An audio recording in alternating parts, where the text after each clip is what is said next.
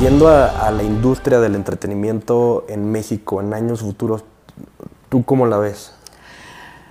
Mira, eh, pues yo creo que cada día más se valora también em, las empresas naranja, que son las industrias o la economía naranja, que son las industrias culturales y creativas.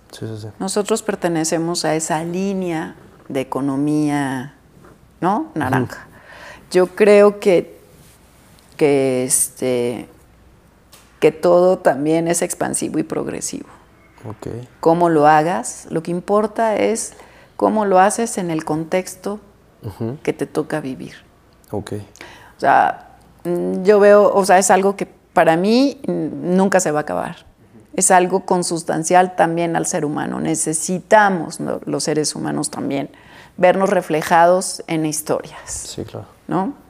Entonces a mí me parece que eso, pues digo, desde las pinturas rupestres, es un modo de reflejarse en lo que hacen. La gente necesita también un espejo, ¿no?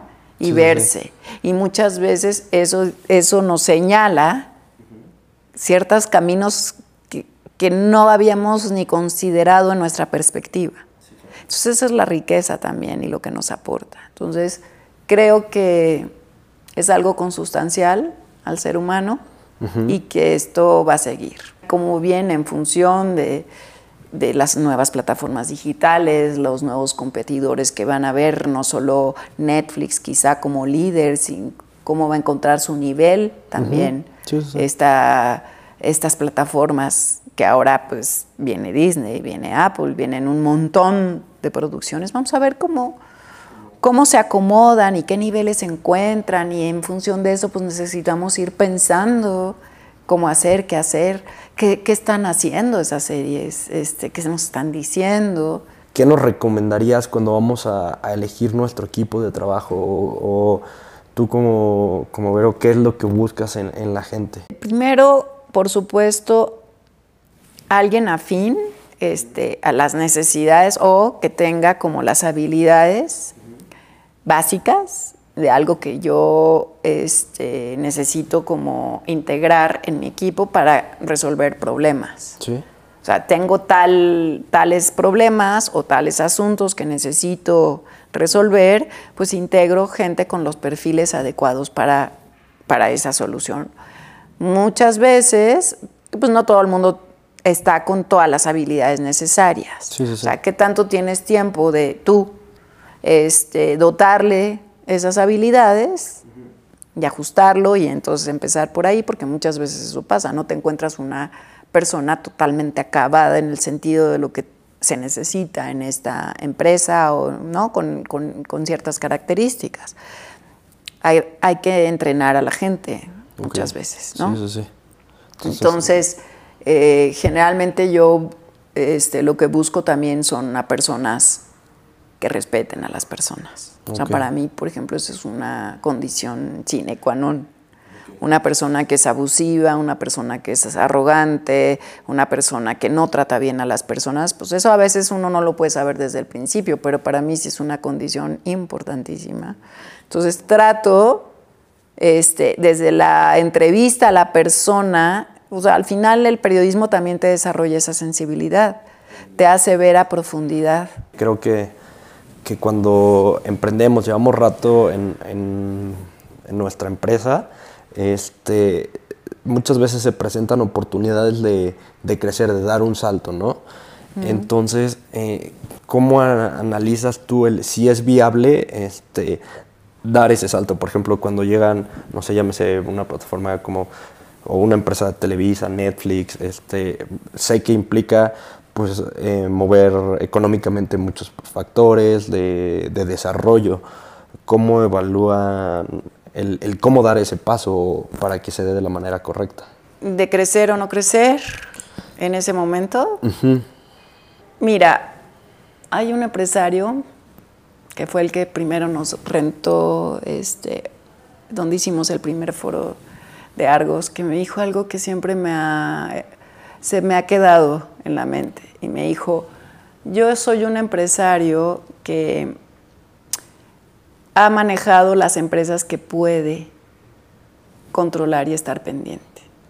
Todo lo que se me, ya no puedo y se me desborde, o sea, ya, ya no tomo decisiones sobre cosas que, que no puedo manejar. Entonces, eso, por ejemplo, es un modo de pensar de un empresario. Entonces, si la, si la decisión, por ejemplo, ¿no? la situación que se te presenta de crecimiento es algo que le aporta a la, este, a la expansión que estás buscando, al enriquecimiento que estás buscando, enriquecimiento no de dinero, ¿eh?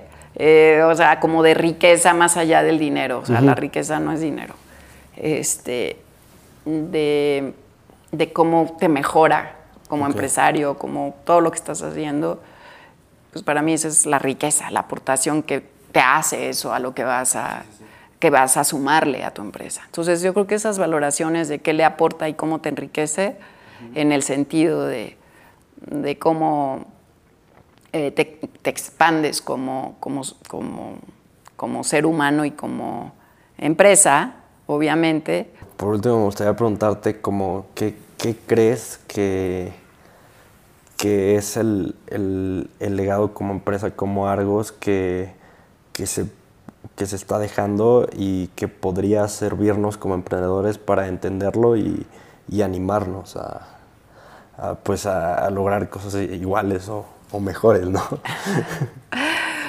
bueno, yo creo que ya poder este, hablar de un legado es como por lo menos hasta el día en que yo me muera.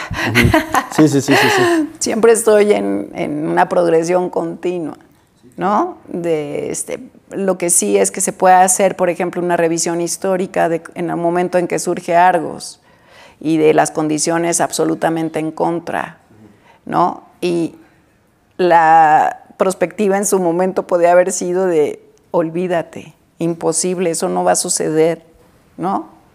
Cómo a partir de verdad de una de la fuerza de esa idea es que pudimos hacernos lo que somos hoy.